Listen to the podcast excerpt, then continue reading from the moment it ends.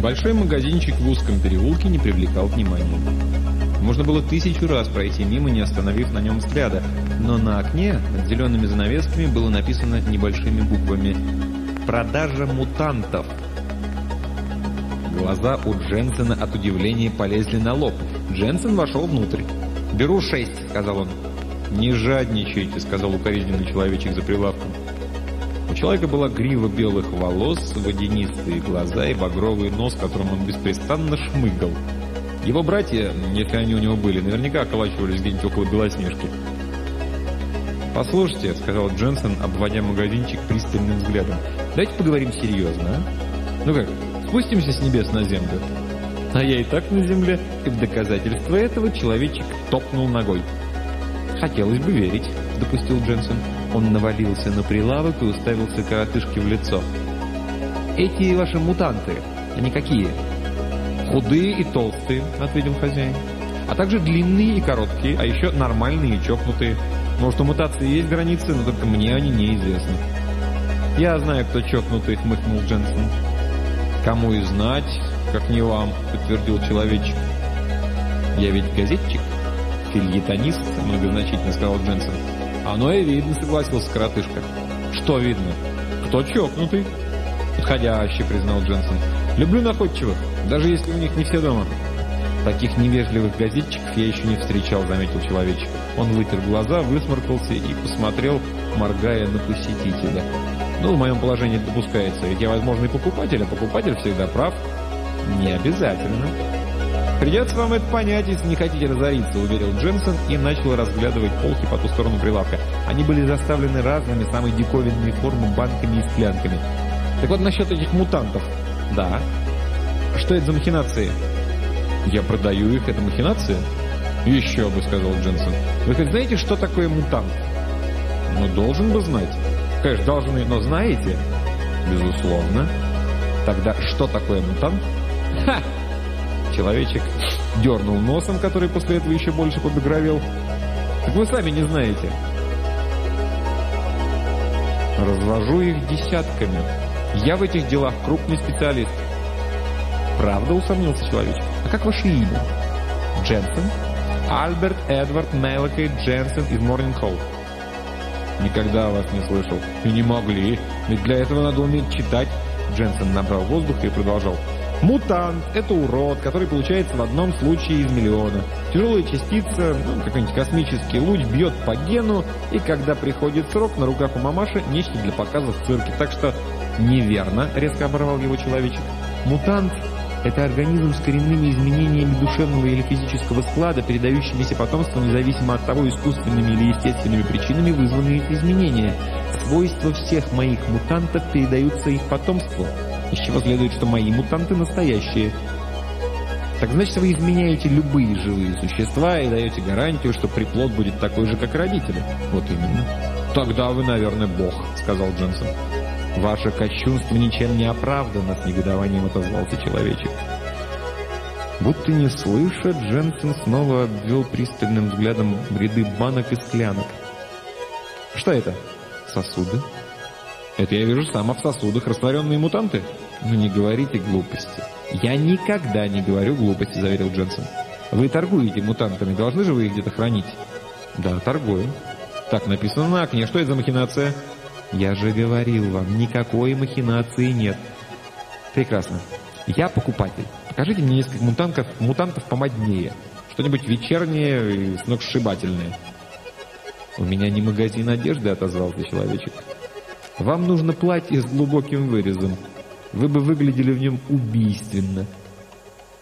Пусть это вас не волнует. Мутанта, пожалуйста. Больше я ничего вас не прошу. Что-нибудь определенное, спросил хозяин.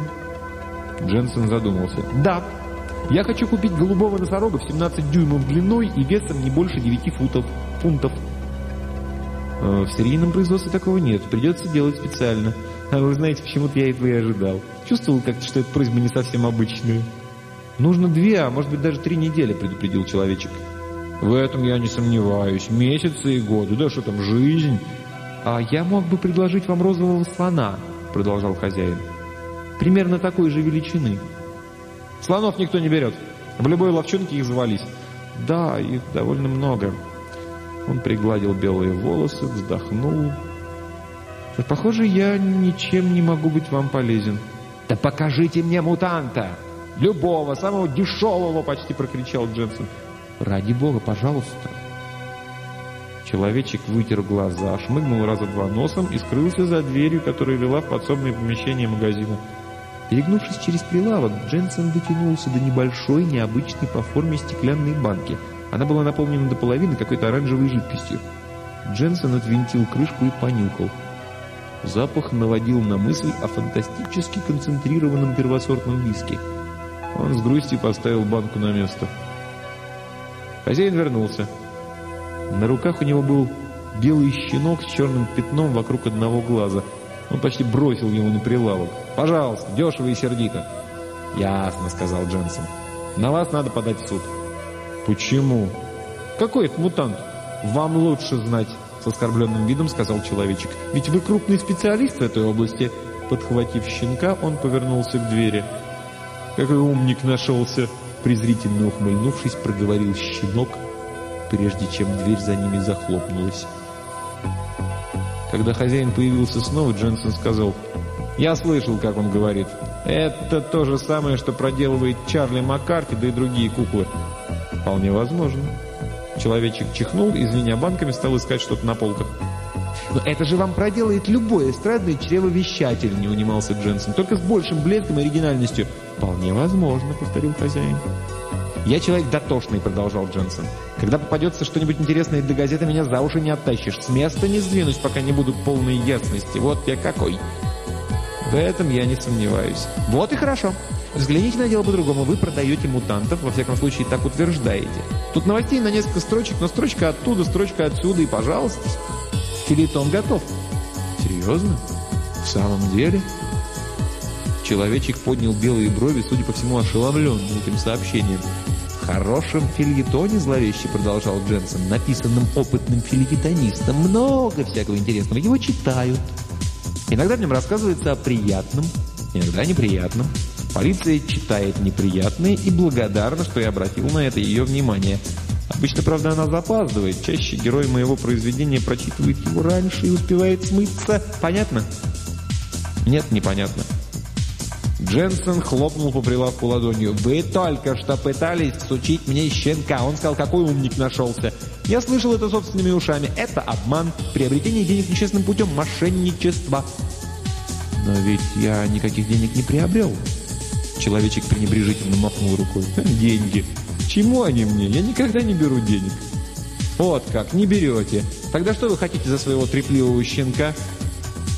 Опасливо оглядевшись, человечек перегнулся через прилавок и еле слышно прошептал что-то. Дженсен вытаращил глаза и сказал, «Вот теперь я окончательно убедился, что вы псих». «Некоторых материалов мне очень не хватает», — извинился человечек. «Неорганиченных сколько угодно, а вот животной протоплазмы нет. Столько сил и времени надо потратить, чтобы приготовить все самому. Могу себе представить». Дженсен посмотрел на часы. «Покажите мне одного настоящего, подлинного мутанта, и я вас прославлю в воскресном номере. В противном случае...» «Да я сам мутант», — скромно сказал хозяин. «Вот как? И что же это вы такое можете делать?»